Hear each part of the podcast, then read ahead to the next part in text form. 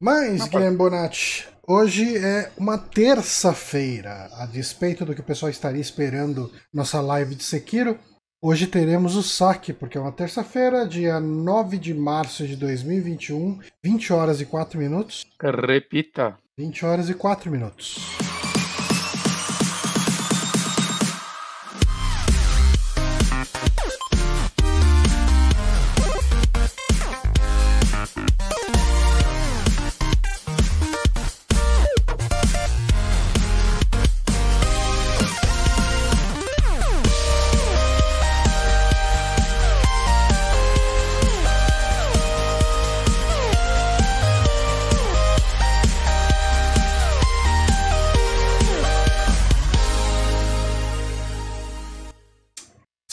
Guilherme Bonatti, estamos aqui para mais um Saque Podcast, o podcast Super Amigos. Hoje num dia diferente, mas sem falhar, né? Eu que tinha dito na semana passada que não gravaria pod- os podcasts essa semana, ah, teve uma alteração de, de planos. Aí eu- Uhum. eu ia fazer uma viagem para um certo lugar que seria bem tranquila, né? Tipo, ficaria só eu e minha esposa lá. Só que deu ruim no lugar. E daí a gente eh, decidiu ir para a chácara dos meus pais aí lá em, em Bragança. E vai estar vazia até o final de semana. No final de semana meus pais vão para lá. Mas a gente vai ah, na. A gente vai amanhã cedo. E daí na. Vou ficar até o, o final da semana lá. E daí eu falei, bom, acho que aproveitando que eu só vou amanhã, eu aproveito aqui e faço podcast. O podcast acaba sendo aproveitado por mais pessoas do que do que as lives de Sekiro, né? Uhum. Então a gente acabou dando prioridade para a live do podcast. Obrigado, Gash, Eduardo, meu querido, meu queridíssimo amigo, pela inscrição com Prime. Muito obrigado. Ah, o saque de hoje a gente não vai ter eh, Amigames. Ah, É, eu não consegui fazer, gente. Perdão. Tudo bem, não, Eu não- basicamente vim do trabalho pra cá. Vim do trabalho ainda é meu quarto, mas. Eu, não- eu não- eu tive tempo de jantar e voltar. É. Então não deu tempo de eu fazer essa semana. Ah, tudo bem. Perdão. Semana que vem, semana que vem, se você conseguir. Vai ter um duplo. faz. Não, Mentira. não vai.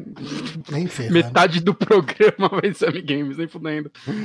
Ah, mas ah, a gente hoje vai ter indicações. ah, muitas indicações. E eu acho que a gente podia talvez ir direto para elas. Acho que a gente pode. A menos que você tenha alguma objeção em relação a isso. Não, eu, eu- eu não tenho recado, eu não tenho nem preparo hoje, gente. Mil perdões mesmo. Mas eu, eu- eu tenho eu mesmo aqui falando coisas. Vai dar tudo certo. Então a gente pode abrir esse programa já falando um pouco e sem spoilers sobre WandaVision. WandaVision, essa Isso. série da, da Disney Plus, né, do, da Marvel Studios. Peraí, pelo amor de Deus. Que que. Pelo amor de Deus, eu esqueci de ligar o carregador e apagou tudo aqui. Eu acho que a bateria tá no talo. Aí, é, realmente você você tá parecendo, parece que você tá num lugar onde acabou toda a força e você tá só com as luzes de emergência na sua cara. Ah, O monitor tá preto. Eu não sei o que eu vou fazer nessa situação. Eu não uso notebook na minha vida. Hum, Eu liguei o carregador, ele vai voltar? Ou vou ter que reiniciar? É o que se espera. Que não volta. Tô, tô ficando bem assustado. É o note da empresa. Ih, rapaz. Eu vou desligar ligar, gente. Eu não sei o que fazer. Ok. Já volto. Pois é. Enfim. É, o Bonatti desligando e ligando, ele deve sair da call. E daí eu devo ficar sozinho aqui durante um tempo. E eu não sei o que eu posso fazer aqui. Posso dar uma acertada aqui no layout? Posso. Mas tirando isso, eu não sei muito o que eu posso fazer. Ó, você tá aí de volta, mas você tá mudo. Não te ouço. Eu vejo você se mexendo. Parou? Agora eu te ouço.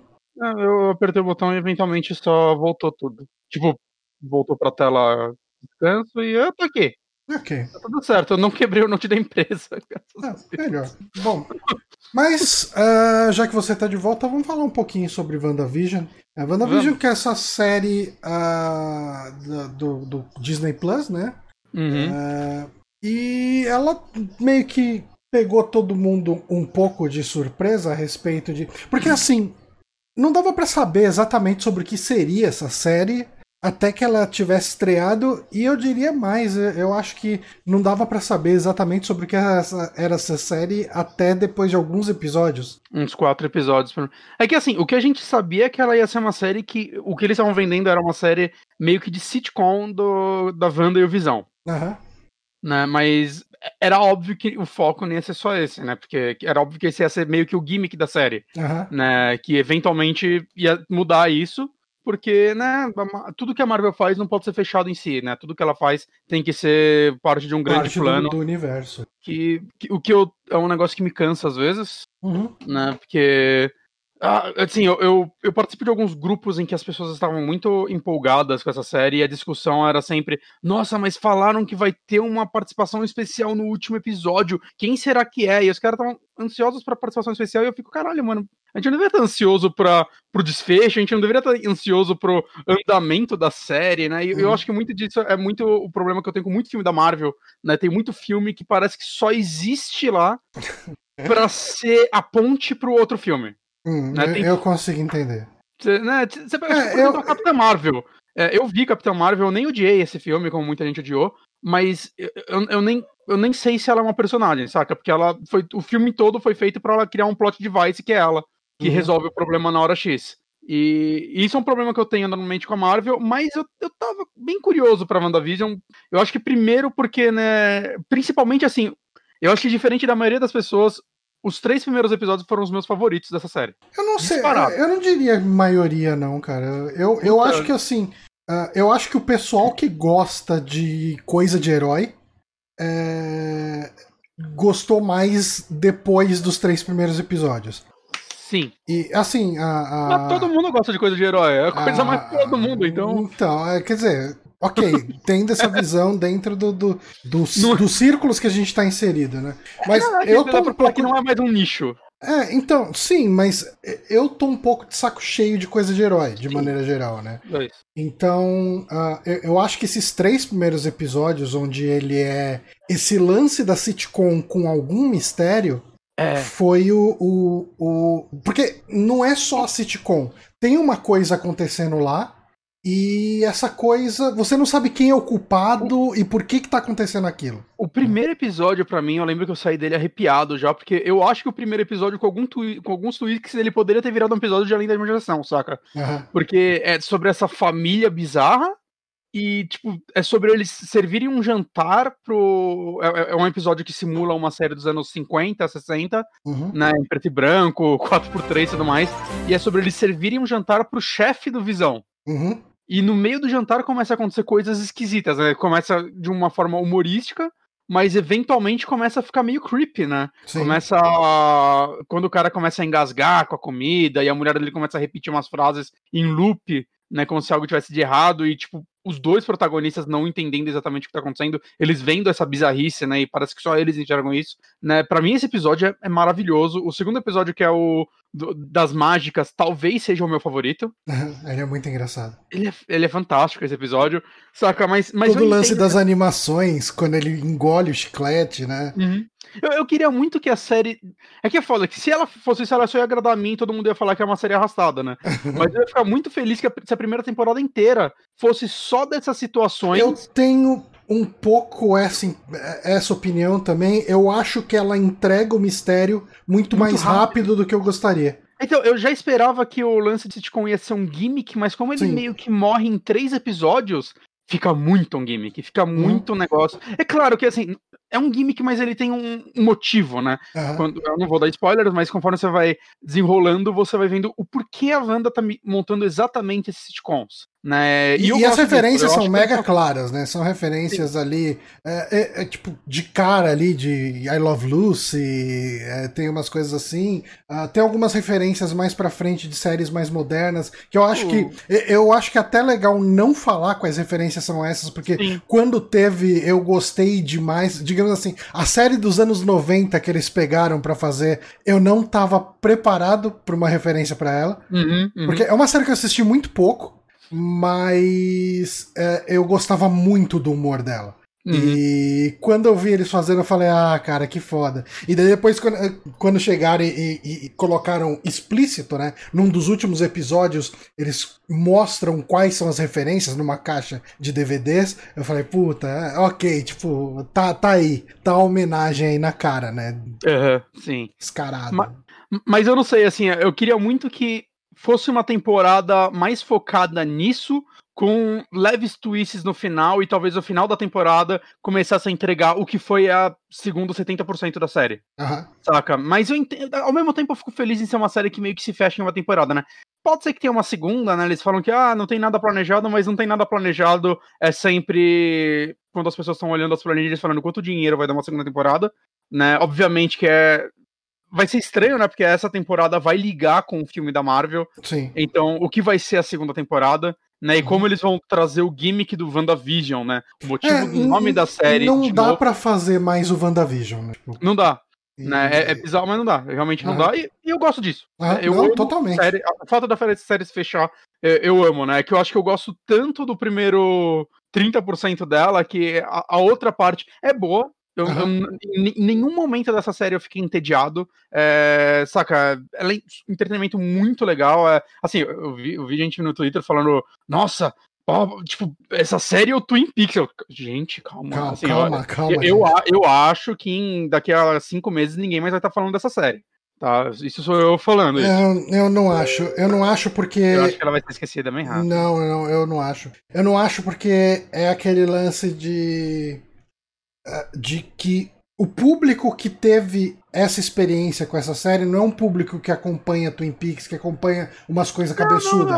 Eu, então, não tô, então eu não tô falando, fazendo comparações com Twin Peaks. Não, é não, que... não, não, não, mas eu falo que, assim, o, que eu, o ponto que eu quero chegar é que uh, o grande público é, acha isso que ela fez de todo. E, e, eu gosto do que ela faz, de verdade. Eu gosto. Mas também. acha tudo isso algo fora do comum, algo original pra não, caramba. Então mas, mas não eu é não acho motivo... que ela vai ser uma série esquecida. Não, não é esse o motivo que eu acho que ela vai ser esquecida. Eu acho que ela vai ser esquecida, cara, porque, assim, daqui a 10 dias já vai ter outra série do, do Falcão, saca? Do Falcão ah, e o. E o, o cara, qual é o nome do Soldado Invernal? Saca? Já vai ter essa série. A, a, essa série vai ser mais uma entre as 300 séries interligadas que no final, assim, só são importantes porque elas estão levando o universo pra frente. Uhum. Saca? Ela pode ser que, tipo, ela seja sempre referência em. Ah, talvez ela seja sempre uma das melhores. Como, sei lá, a, as duas primeiras temporadas de Demolidor, eu acho que elas são fantásticas. Sim.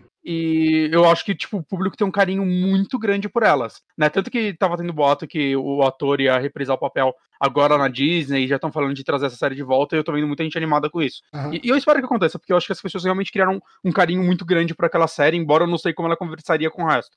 O que não é um problema para mim, mas vai ser um problema pro universo, que eles sempre gostam de, de martelar, né?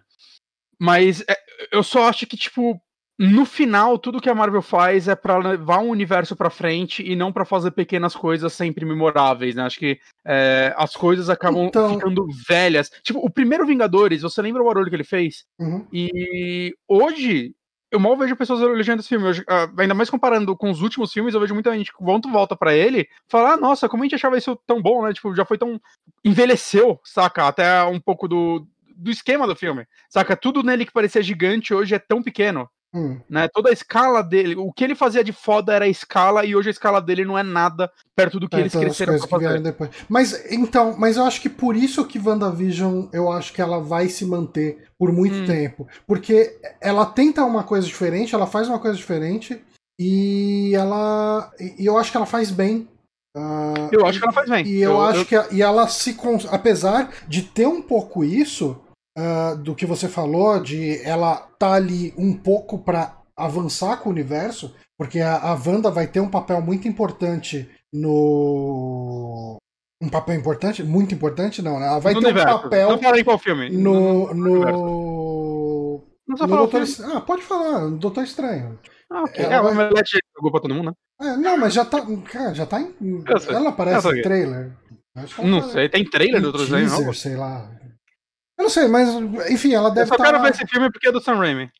Ok. É. Mas eu, eu, acho que. Eu acho que no final das contas vai ser bom, assim, sabe? Tipo, eu, eu acho que no final das contas. Uh, aí que tá.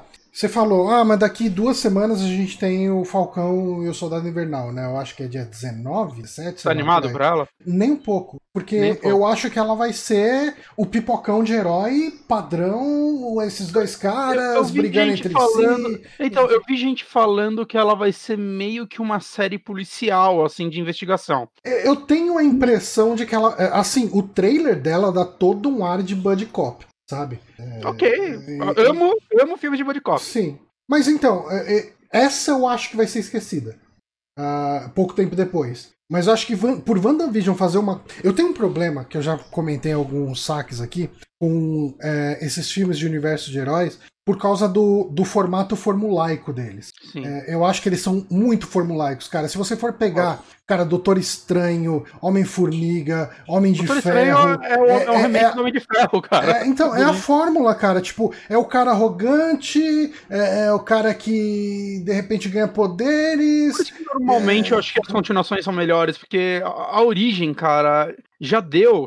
É que eu entendo que, tipo, beleza, eles cortaram a origem do Homem-Aranha porque a gente já cansou de ver ela, né? E eu entendo que, tipo, eu mesmo não sabia a origem do Doutor Estranho, saca? Eu nunca Sim, acompanhei. Eu então ele teve que ter um filme de origem, não dava para socar ele no meio do filme. Mas ainda assim é tão. Não, cara, mas assim, passada a origem, o, o que, que eu tava esperando no, no filme Doutor Estranho? Maluquice completa, sabe? Tipo, uma Sim. doideira, é, sabe? Uns efeitos especial absurdo de umas coisas, que, sabe? Um Asher.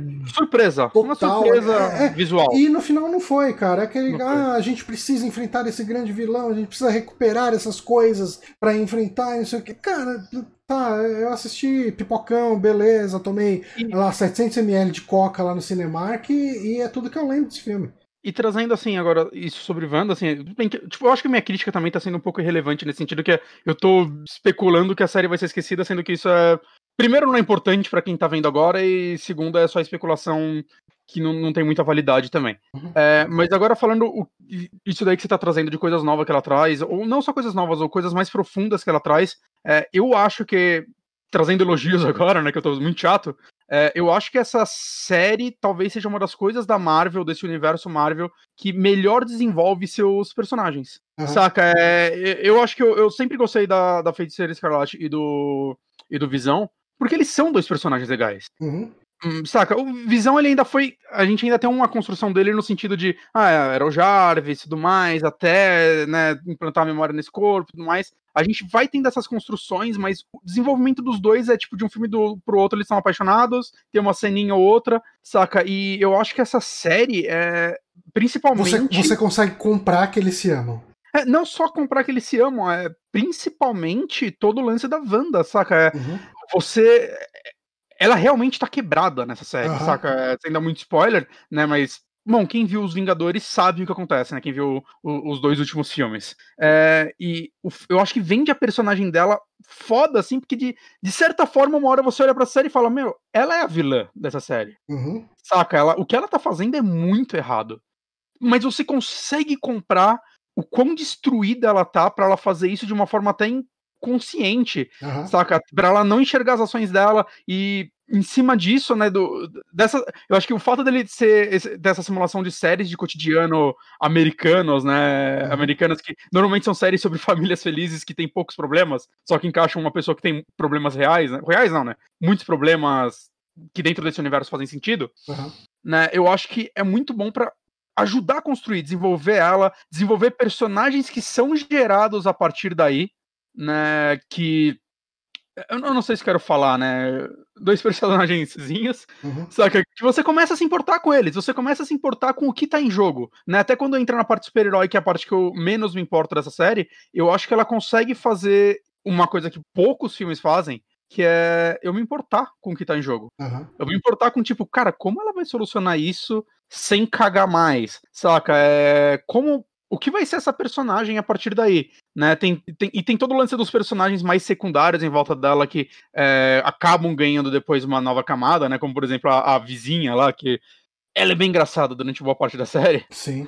Saca? É, eu não sei, acho que ajuda. E, assim, eu acho que, e, e assim, ela tem uma reciclagem, entre aspas, de personagens do universo da Marvel, que ela torna ela uma série legal para quem acompanhou a série desde o começo. Tem personagem de Thor, tem personagem de Homem-Formiga, tem personagem de Capitã Marvel. Formiga aí. O Wu, né? O, o japonês lá, o chinês, Ah, coreano, sei lá. Ele, é, ele tá no Homem-Formiga? Nem lembro. É, é- é- tem todo o lance de que o Homem-Formiga faz o truque da carta pra ele.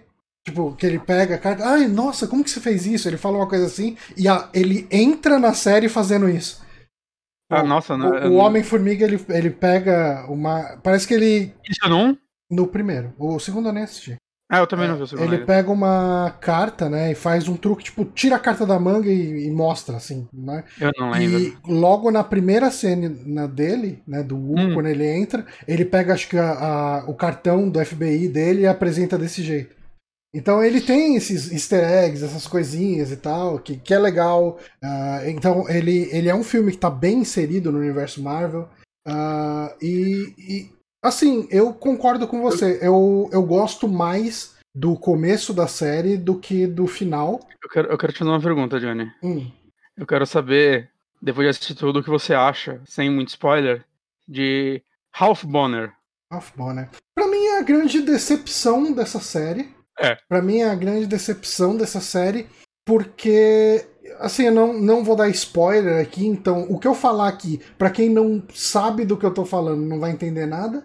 Uhum. E pra quem sabe do que, do que eu tô falando, eu acho que vai entender bem.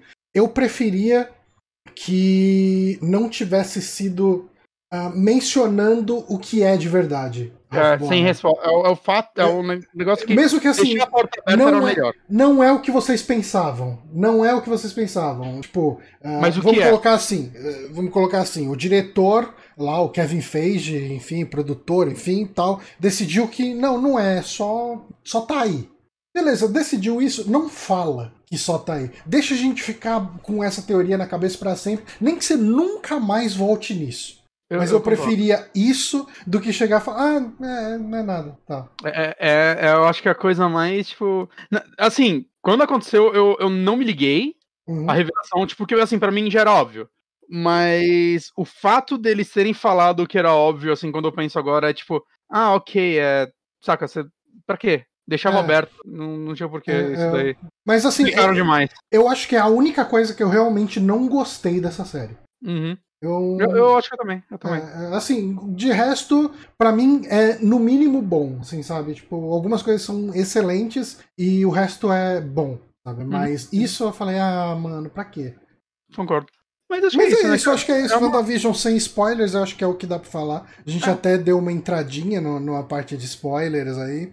Ah, mas, Mas eu, tentando assim- deixar vago o suficiente pra não atrapalhar a experiência de ninguém. Quem é fã da Marvel vai ficar, tipo, me xingando agora, mas, gente, eu gostei da série. Saca, eu achei ela divertida, eu, eu gostei das soluções de problemas que eles deram, eu me importei com os personagens. É, é só que eu acho que pelo fato de eu estar um pouquinho cansado de algumas coisas de heróis, eu gosto mais do- do- dos três primeiros episódios do que de qualquer outro. Mas isso não quer dizer que os outros sejam ruins. Uhum. Justo. Então aí, WandaVision, nós dois assistimos, nós dois gostamos, recomendamos. Está no Disney Plus, pra quem quiser É. assinar, e Torrent, pra quem não quiser assinar. Que é Ah, assim uma que coisa. funciona a vida. Só uma coisa, go- gosto do tempo de duração dos episódios, que é média 40 minutos. Então, é, eu acho até interessante isso, porque ela é uma série que não tá presa no formato, entre É. aspas, porque os três primeiros episódios que eles estão querendo ser mais uma sitcom anos, tri, anos é, 50, 60, 50. 70, né? é, eles têm, em média, uma meia hora, né? Tipo, É, tem episódio que tem até menos de meia hora.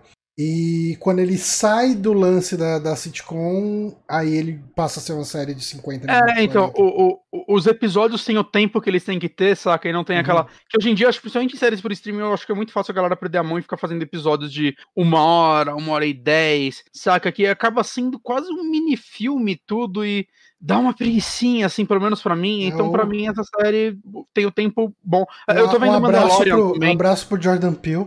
Com o, o coisa lá, o Além da Imaginação dele. Que eu gostei, mas boa parte dos episódios pra cortar uns podia 15 ter. minutos. É, podia ter uns 15 minutos a menos É, fácil. então. Não, então, que eu tô vendo Mandalorian também, eles também, pelo menos a primeira temporada tem, tipo, essa média de dos episódios, e eu acho que eles nunca se tornam cansativos por isso. Uhum.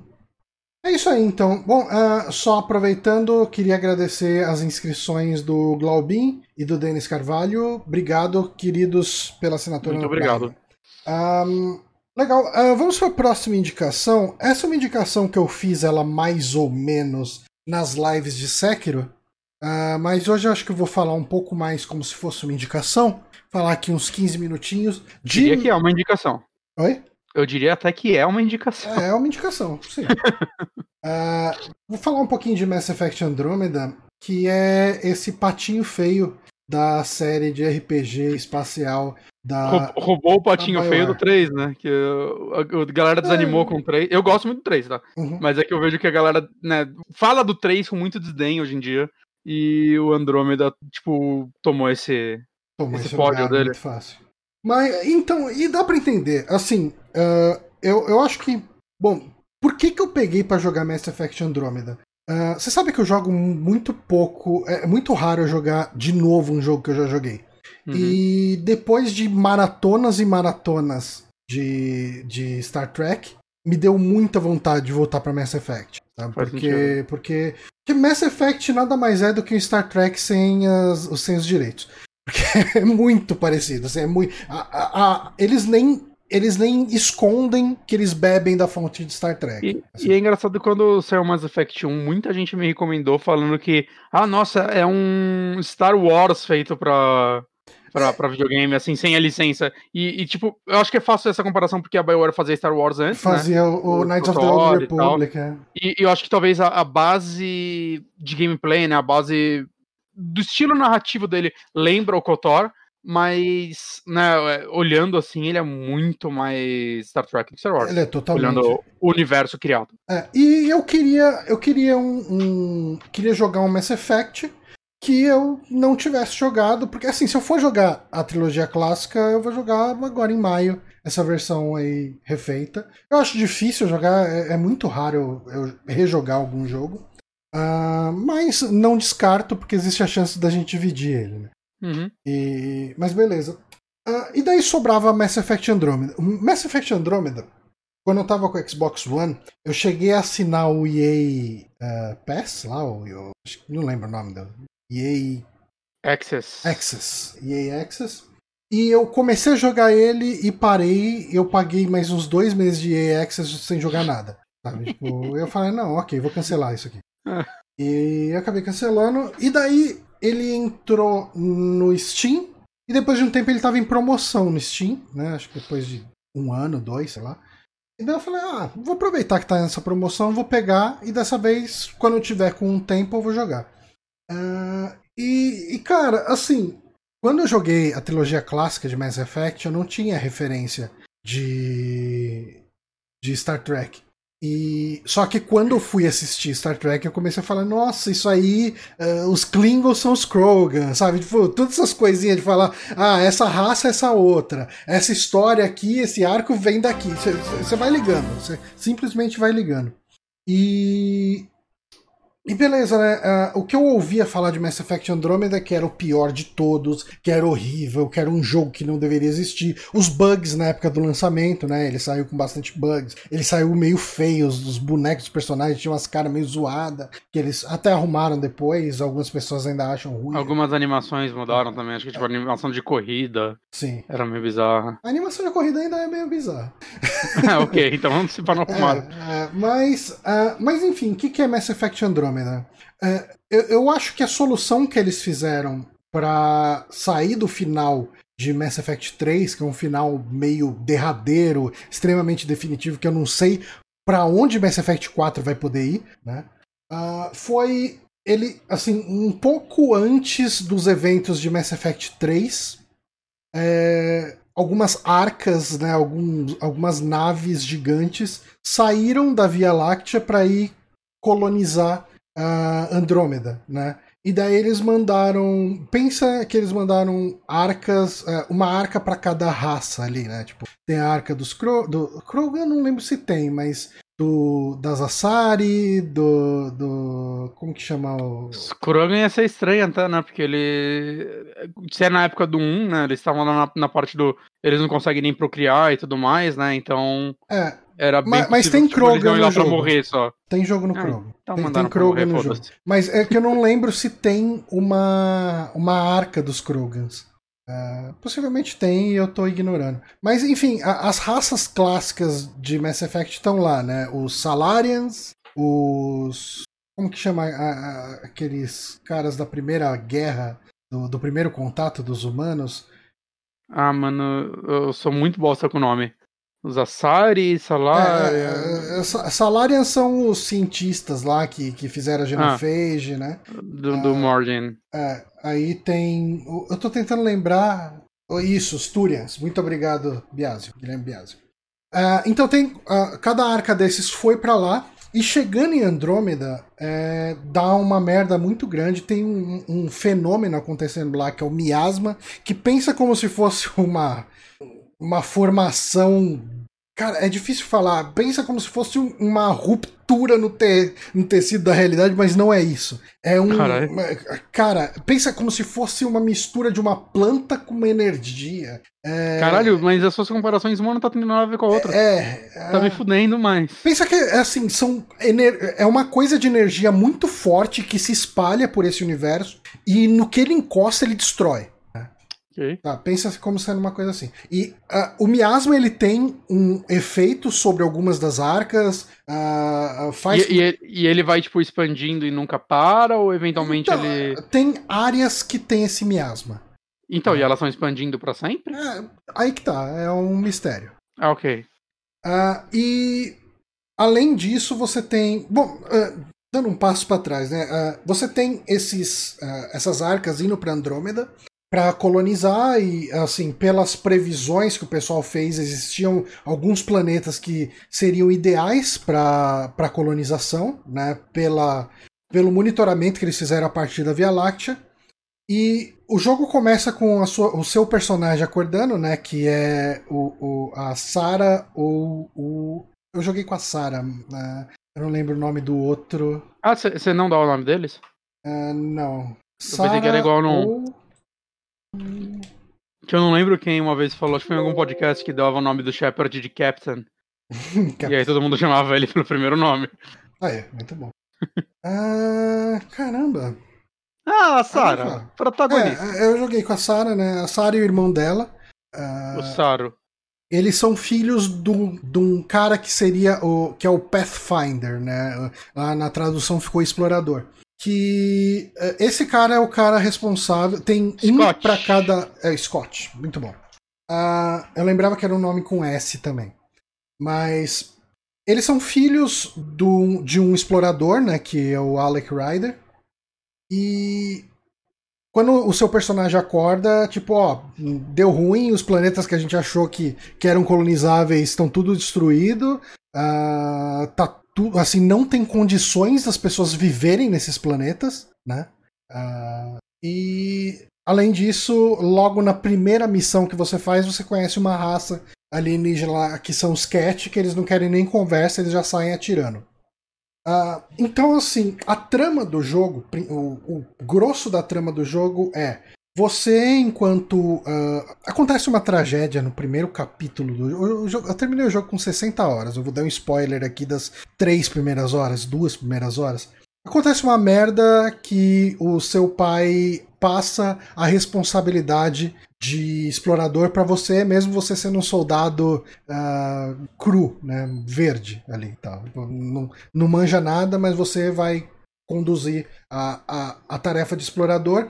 E a justificativa para isso é: você sabe que no Mass Effect clássico, né, na, na trilogia original, você tem toda uma questão com inteligências artificiais, principalmente por causa dos Gets. Né? Ah, boa parte das inteligências artificiais são banidas por causa disso, por causa do trauma que as raças têm com uma, ah, uma inteligência artificial que fica ciente e acaba se voltando contra o criador e, e dando mega problemas que nem acontece na, nos primeiros jogos de, de Mass Effect. Né? Pô, acho que no primeiro e no segundo explora mais isso do que o terceiro, mas minha memória pode estar tá, uh, me, me enganando. O terceiro é o único que eu joguei uma vez, então lembro menos. Uh, e nessa, uh, nessa ida para Andrômeda, como você não tá muito sob as leis da, desse, desse, pessoal da Galáxia, da Via Láctea, é, você acaba tendo uma. Os exploradores todos têm uma inteligência artificial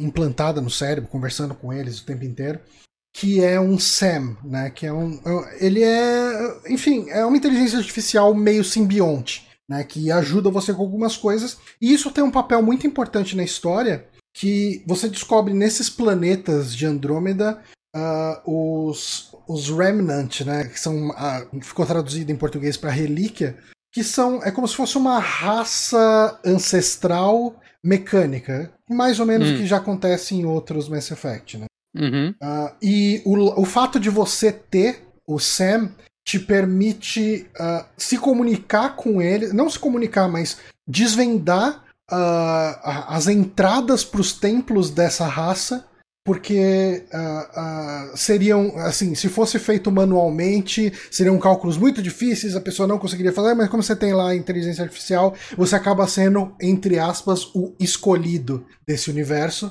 Uh, a explicação do escolhido é puxada para esse lance da, da inteligência artificial, né? Para dar um, um quê simplesmente não de messias, mas um, um lance meio de tecnologia. E eu gosto uhum. disso, eu gosto disso. É, então, assim, eu falei, dei toda essa introdução para falar, eu gosto muito do setting do Mass Effect Andromeda. Eu não me incomodou o lance de não ter um monte de raças novas. Você essencialmente tem duas raças novas, uma de amigos e uma de, de vilões, né? Isso uh, me incomoda um pouco. Então, mas eu acho que para a história que ele tá querendo contar, não caberia. Uh, não caberia uma outra raça. Eu acho que esticaria demais o jogo e não contaria a história que ele tá querendo contar. Eu acho é, que, é que eu acho é... que ter mais raça seria mais pro world building, saca? Porque é, é outra galáxia, você pode fazer o que quiser, ah, leva a mesma galera aí, foda-se. Então, mas eu acho que eh, eu acho que porque eles querem contar, pra história que tá sendo contada, isso funciona. Porque ela é uma história muito de adaptação desses povos da Via Láctea em Andrômeda a, história que ele tá querendo contar é essa, sabe? Tipo, então, como funciona essa história? Você tem. Né, logo que você chega lá, deu uma merda gigante, você é acordado do êxtase, né? Uh, depois que algumas pessoas já meio que se estabeleceram lá, mas se estabeleceram do pior jeito possível. Tá faltando comida, uh, a, a, o pessoal que manda ali é uma merda, sabe? Tem todo aquele monte de problema burocrático e social isso fez com que uma parte das pessoas que moram na cidadela é, ali uh, foi banida, foi mandada embora ali, né? E montaram sociedades. Tem alguns caras que foram pro lance mais de scavenger, né? Tipo de é, tentar se virar de escombro, de. enfim, de, do que conseguir encontrar. Tem uma galera que montou uma sociedade alternativa, meio que. sabe aquele lance meio. pensa em Star Wars, no, no, naqueles. Como que chama a primeira cidade? Você não vai lembrar, mas enfim, a primeira cidade lá de Star Wars, de, de, tipo, no meio do deserto, cheio de mercenários, não sei o quê. Então eles montam, montam esse lance. Tatooine, isso. É, aquele lance meio gueto, ah, sabe? É, As piores pessoas e tal. Então, eu, eu acho que ele é constrói um mundo muito legal. Muito, muito legal essa história que ele, que ele constrói ali. Uh, o, o Vitor Domiciano, e aliás, muito obrigado pela assinatura, Vitor. Ele falou: a Mass Effect Andromeda tem um problema de ser muito vazio e impedir a exploração de início, punindo com dano. Sim. Uh, aí entra a questão do gameplay, né? Eu, eu gosto muito do setting dele. Vamos ao jogo agora. E vamos ao jogo, né? Já falei pra caramba aqui, já falei 15 minutos dele, eu tinha me programado para falar 15 minutos, totalmente, e agora eu tô entrando em gameplay. Ah, vamos lá. É... O gameplay dele é extremamente cíclico e repetitivo. Aí. Você chega num planeta. Elogiando e... por duas horas, chega no gameplay, é uma bosta. É, então, você chega. Ele qual era a ideia dos caras? Vamos fazer um open world de. Vamos transformar Mass Effect num RPG open world. O que eu não vejo um problema.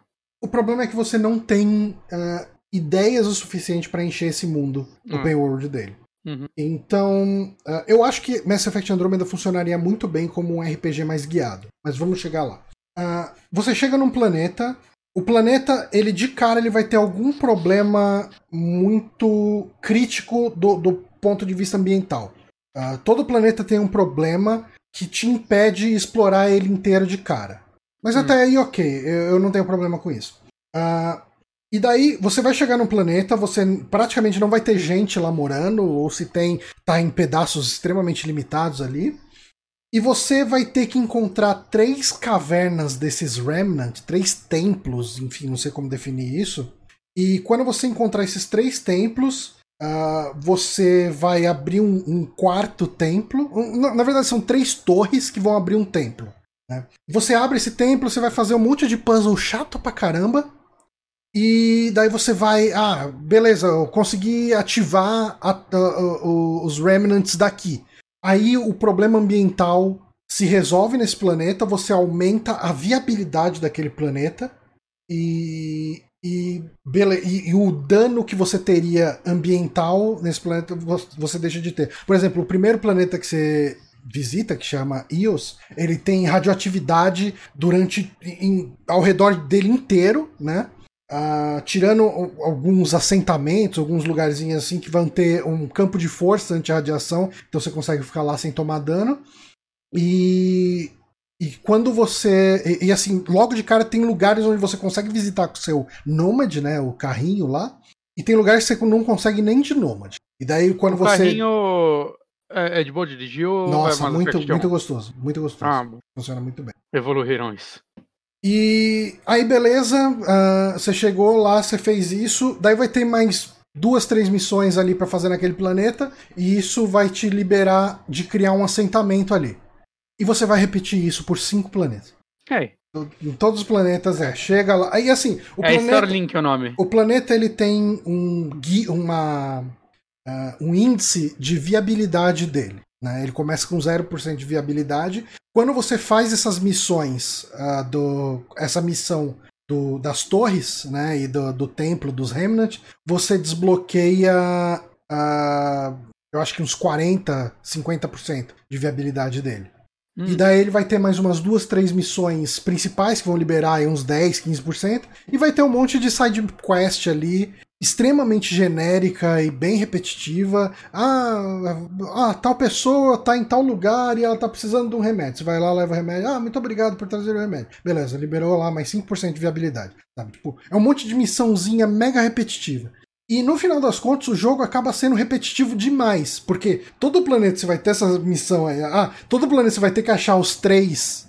As três torres, todo planeta você vai entrar nesse lugar, vai resolver um monte de puzzle chato, vai desbloquear ele, beleza? Vai sair, tal, bacana. Os personagens do seu, do seu grupo são muito qualquer coisa, sabe? Tipo, Hum. é, é- é- Isso é um problema na franquia, porque, né, eu acho que muitas vezes eu me via mais é, interessado, principalmente nos dois primeiros, na- nas missões dos meus companheiros do que na no, no- no dilema real grande do mundo, saca? é, então, os É o que eu mais dilemas- gosto do Mass Effect. Os dilemas dos personagens são muito.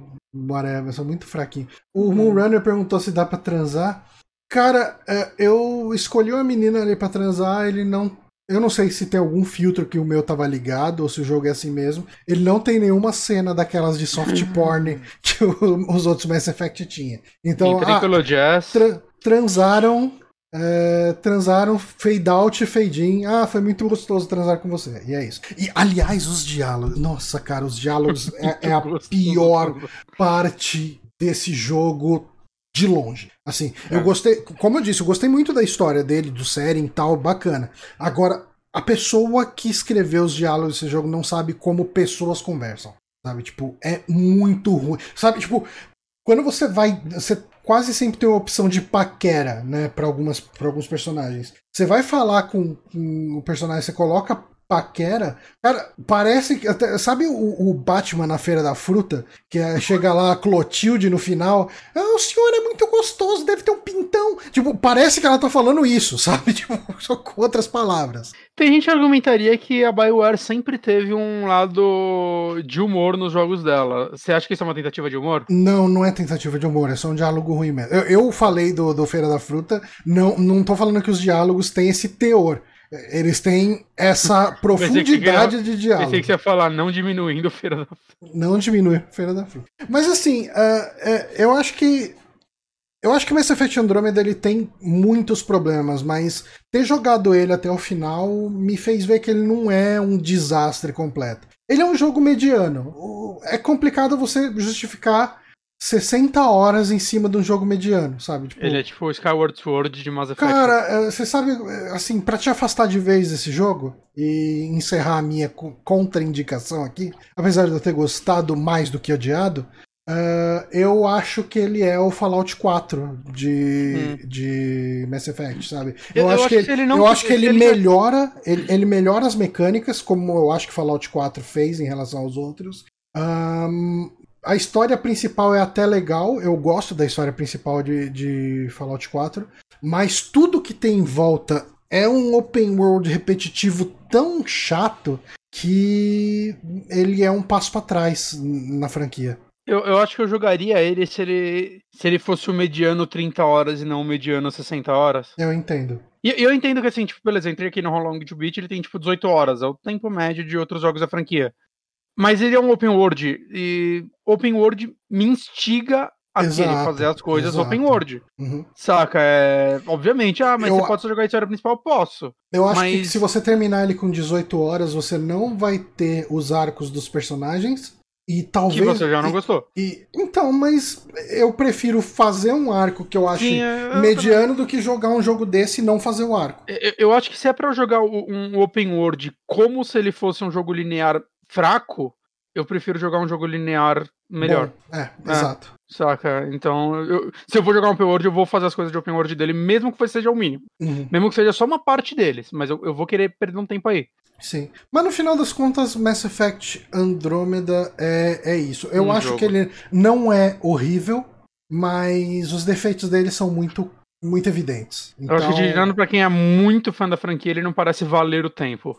É, e, e, ao mesmo tempo, ele parece. Ele é um jogo que valeria a pena para quem é muito fã da franquia.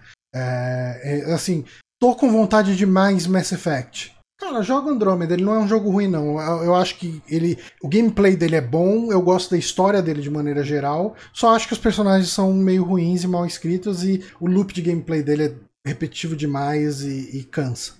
E é isso. Uh, vamos para sua próxima indicação, Bonatti?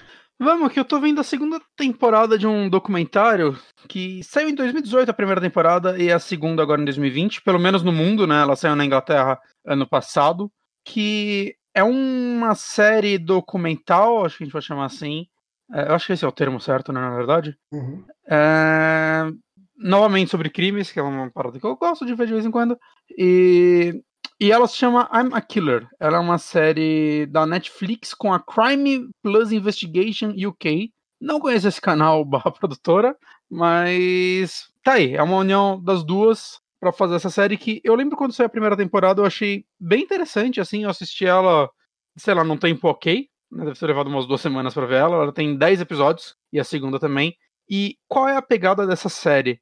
Ela é uma série que faz é, de entrevistas Aqui travou pra mim o, o, o Twitch. Caiu, Johnny? Aqui pra mim não tá falando que caiu, não. Ah, então, beleza. É, ufa.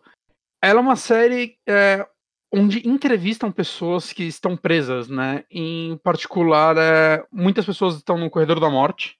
É, mas basicamente são pessoas envolvidas em assassinato. Né? Às vezes feitas por ela, às vezes não, mas que elas estão envolvidas em casos do tipo. E, e assim, eu, eu acho ela uma série muito fascinante, assim. Primeiro porque, diferente da outra que eu relatei aqui algum tempo atrás, né? A. Qual é o nome mesmo? Hotel? Do Cecil Hotel, que eu, é, é uma série que leva quatro episódios para contar uma história e dava para levar menos. É, cada episódio aqui é um detento, é uma história. É, pelo que eu vejo, algumas são bem famosas lá nos Estados Unidos e tudo mais. É, E eu, eu, gosto da edição dela, porque ela é uma edição mais simples, que não tenta muito criar uma narrativa. Eu sinto que ela é uma, é uma das edições mais. É, que pelo menos mais vendem imparcialidade uhum. para mim, é, que eu já vi em séries do tipo. Né? Porque, obviamente, né, a gente até debateu isso da outra vez, né? Toda série quer te vender uma narrativa. Mas eu acho que essa faz um belo trabalho, por quê? É, ela normalmente, todo episódio é fragmentado em alguns pontos. Então, o episódio normalmente vai abrir com uma entrevista com o detento. Então, ele vai contar quem ele é, ele vai contar um pouco da história da vida dele e o ponto de vista dele de como ele se envolveu em tal crime, né? Falando que cada episódio tem mais ou menos uns 45 a 50 minutos. Né? E o que acontece? Isso daí é uma parte, sei lá, normalmente uns 10, 15 minutos do, do episódio é isso. É o uhum. detento falando sozinho. Você nunca escuta o entrevistador, né? É só ele falando, né? Obviamente tem edição no meio, mas é você ouvindo esse, essa história, ouvindo essa história. E normalmente são pessoas que já estão presas há muito tempo. Assim, é. O primeiro episódio eu lembro que já foi um episódio que me marcou muito. O primeiro episódio é muito bom. Porque é um detento que ele foi preso, tipo, com 16 anos por furto. Acho que ele furtou uma televisão, alguma coisa assim. Ele cometia crimes, mas ele foi preso por um furto. Só que acontece é que lá dentro da prisão ele se envolveu em uma briga estendeu, se envolveu em tal coisa, entendeu? E foi estendendo tanto que ele já tava lá na prisão, a, tipo, a vida inteira dele. Ele foi preso com 20 e poucos anos e ele já tinha, tipo, quase 40 anos, ele ainda tava lá. E toda a história dele é que ele quer ir pro corredor da morte. Ele matou um companheiro de quarto dele, foi o último crime dele. Porque ele sabia que ele nunca mais ia sair de lá. Ele, ah, mano, minha vida é essa, eu vou me inventar outra confusão e vai estender, eu nunca vou ter condicional. É, e ele fala, ele conta a história de como ele olha pessoas idosas na cadeia e como a vida delas é miserável, assim, como porque, tipo, eles são abusados por outros presos, saca? Eles viram saco de pancada, eles são idosos. Ele fala, eu não quero ficar idoso numa cadeia. Então ele matou o companheiro de quarto dele pra ir pro corredor da morte. E não colocaram ele no corredor da morte, e ele na entrevista ele falou, eu vou matar de novo, porque eu não quero viver aqui o resto da minha vida, saca? Eu não quero ficar idoso aqui dentro. Então, assim, é, são histórias bem pesadas, assim, normalmente. E, e o lance é que normalmente a primeira parte da entrevista é essa, e aí depois eles começam a entrevistar pessoas aos redores. Então vão, obviamente, pessoas que querem falar sobre, né? Vários episódios acabam falando, ah, tal pessoa não quis falar, não quis participar, família não quis participar, e aí vai indo. E, mas normalmente a segunda parte eles vão entrevistar pessoas envolvidas no, no processo dele, é, investigadores, policiais, e todos esses vão. Normalmente eles mostram até o que essa pessoa falou para eles, e essas pessoas contam a versão delas por cima. E aí vai mostrar parentes, às vezes pessoas, amigos do detento ou da vítima, só que eles vão mostrando os arredores. E aí, por último, a última parte da entrevista é sempre um tempo depois que tudo foi montado, eles pegam e mostram para o detento tudo que foi gravado, fazem ele assistir, na verdade ouvir tudo, né? Acho que ele não assiste, eles botam um fone lá, ele escuta o que todo mundo falou dele. Uhum. E é ele fazendo um comentário sobre o que as né? pessoas em cima disso. E isso é muito interessante, por isso que eu falo que é uma série muito parcial, porque a série, em um momento, ela te fala: é isso que aconteceu, essa é a verdade. Uhum. O que ela faz é, ela mostra todos os pontos de vista e fecha, e acaba. Saca? E eu acho é muito fascinante, assim, primeiro porque é, eu acho que o ponto principal, normalmente são pessoas que estão presas há muito tempo, e essas pessoas transformam. Saca? Eu, acredito de verdade, assim. Eu não sou um psicólogo, não, não tenho nenhum conhecimento criminal, mas eu acho que pelo que eu sei um pouco sobre a vida, sobre o que eu aprendi vivendo, é. Se você tranca uma pessoa num lugar por 20, 30 anos, ela vai mudar. Uhum. Para o bem ou para o mal, ela vai mudar. Alguma coisa vai acontecer com ela. É, principalmente se ela foi presa, né? Nos Estados Unidos tem gente aí que foi presa com 16, 17 anos. Saca? Você é moleque ainda, saca? Eu, eu não gosto de usar, falar que você é uma criança que não sabe exatamente o que você tá fazendo, mas você. sua cabeça muda. Né? Você nessa idade normalmente é muito mais voltado por emoções, ou por querer aparecer, ou por, saca, milhares de motivos. E quando essa pessoa é presa, sei lá, com 16 anos e agora ela tá com 36 anos, ela tem coisas a falar sobre o que ela fez e sobre o que ela passou lá e sobre o que aconteceu com ela e sobre ela ter ou não, talvez, uma possibilidade de ter uma segunda chance na sociedade. Né? Não cabe a mim dizer se ela deve ou não. Acho que não, não é nem relevante minha opinião sobre isso. Mas eu, eu acho que, tipo, essa série, ela, eu acho muito legal também que ela conta casos muito elas mostram pessoas muito diferentes. Então vai ter um episódio que é um cara. Cara, que ele é, ele é o cara que você imagina, sei lá, o, o texano americano mais chulo, saca? E ele vai contar a história de vida dele e é, é uma história, saca? O cara parece sei lá, ele é o que você espera de um criminoso, vamos falar assim, uhum. saca? Você consegue estereotipar mais ele. Enquanto, sei lá, acho que o segundo ou terceiro episódio da primeira temporada já é um cara que ele é tipo um intelectual, assim, o cara fala de um, ele é articulado pra caralho, ele fala super bem, e ele é um dos caras envolvido num dos piores crimes, assim, relatados na, na série. E, e, é muito interessante, assim, você ver, às vezes, o ponto de vista dele e aí depois, tipo. E assim, isso mostra que eu nunca ia ser um bom investigador. Porque eu acredito em todo mundo. O cara começa a contar a história, eu falo, ah, não, é isso. Esse cara tá aí, dá uma segunda chance pra esse homem. Pelo amor de Deus. E aí depois mostra os investigadores e mostra às vezes até cenas do crime. Aí sua opinião já Não, peraí, o investigador tá certo, esse cara aí fez merda. Aí depois mostra de uma parte com ele, ah, não, mas porra, sabe, eu seria muito. Eu não faço me enganar. Eu, eu não sei, cara, porque as pessoas são convincentes. Né? E, e, são histórias muito pesadas, é difícil, acho que, para uma pessoa normal saber julgar isso, né? Então, acho que a gente assiste mais até pela didática e para conhecer um pouquinho sobre né, histórias de outro mundo. Essa segunda temporada eu tô achando que ela tá apresentando casos bem legais, é... casos bem legais, um negócio muito, muito legal. Muito, muito aquela menininha que morreu, né? Casos de assassinato, ah, né? Aquela menininha Não, que tomou um taco de beisebol na boca, foi Deixa eu tentar reformular. É, eles estão mostrando casos bem diferentes, né? Porque primeiro que a primeira temporada são só homens. E a segunda temporada eles entrevistam algumas detentas, né? Eu já vi entrevista com duas aqui. E, e, inclusive uma delas é uma senhora, assim, ela já deve ter uns 70 anos de idade. E foi o último episódio que eu vi, acho que foi o quarto da segunda temporada. E, e é um caso, assim, é, é complicado, assim, se eu ouvir algumas histórias, assim, tipo. Te, por exemplo, tem um cara que a história dele é, basicamente ele era um órfão e ele foi passando, ele passou por várias famílias. A última que ele ficou, ele foi adotado por um cara que tipo abusava dele e depois de um irmão mais novo dele, que ele também adotou pra caralho. E a história desse cara é que ele matou os avós dele, né, os avós adotivos dele. E o lance é que os avós deles eram os amores. E ninguém sabia do inferno que eles passavam em casa com o pai deles. E, tipo, é, é, é, bizarro, assim, que a história dele é. Eu não lembro o que aconteceu, mas eu matei ele. Ele, ele é um cara. Ele é um cara que passa muita impressão de, tipo, ele tá arrependido, e quando você escuta a história dele, até investigadores, assim, que narram a história dele falam, mano, a história dele é, é, é, até absurdo como nada disso entrou no julgamento, porque muito provavelmente a pena dele seria diminuída se a história dele tivesse sido ouvida lá, mas o advogado não quis, ou coisas do tipo. Saca? E, são histórias muito pesadas, assim, saca? É, eu, eu acho uma série muito importante para ajudar a humanizar um pouco pessoas que a gente normalmente olha e fala, ah, ele é só um bandido. Uhum. Né?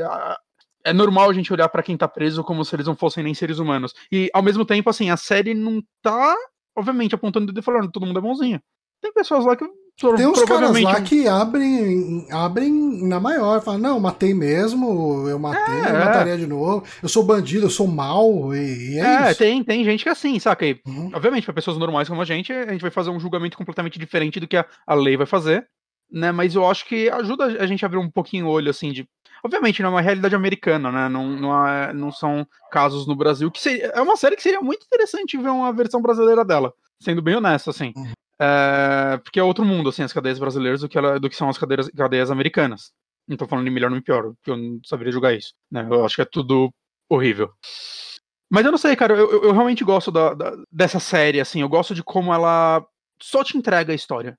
Ela não te, te, entrega uma resposta. Tem, tem casos muito interessantes também que é tipo, ah, mais de uma pessoa foi presa, mas sei lá, um foi pro corredor da morte, outro não. Uhum. E eles entrevistam as pessoas ao redor, outras pessoas que foram presas por causa desse caso, ou no caso de um, acho que da primeira temporada, não sei se chegou a ver, esse era um cara que, tipo, ele também sofria abuso do pai e tudo mais, ou padrasto, e o padrasto dele foi preso, e anos depois ele cometeu um crime e foi preso também. E eles chegam a entrevistar o padrasto desse cara, que era uma pessoa horrível.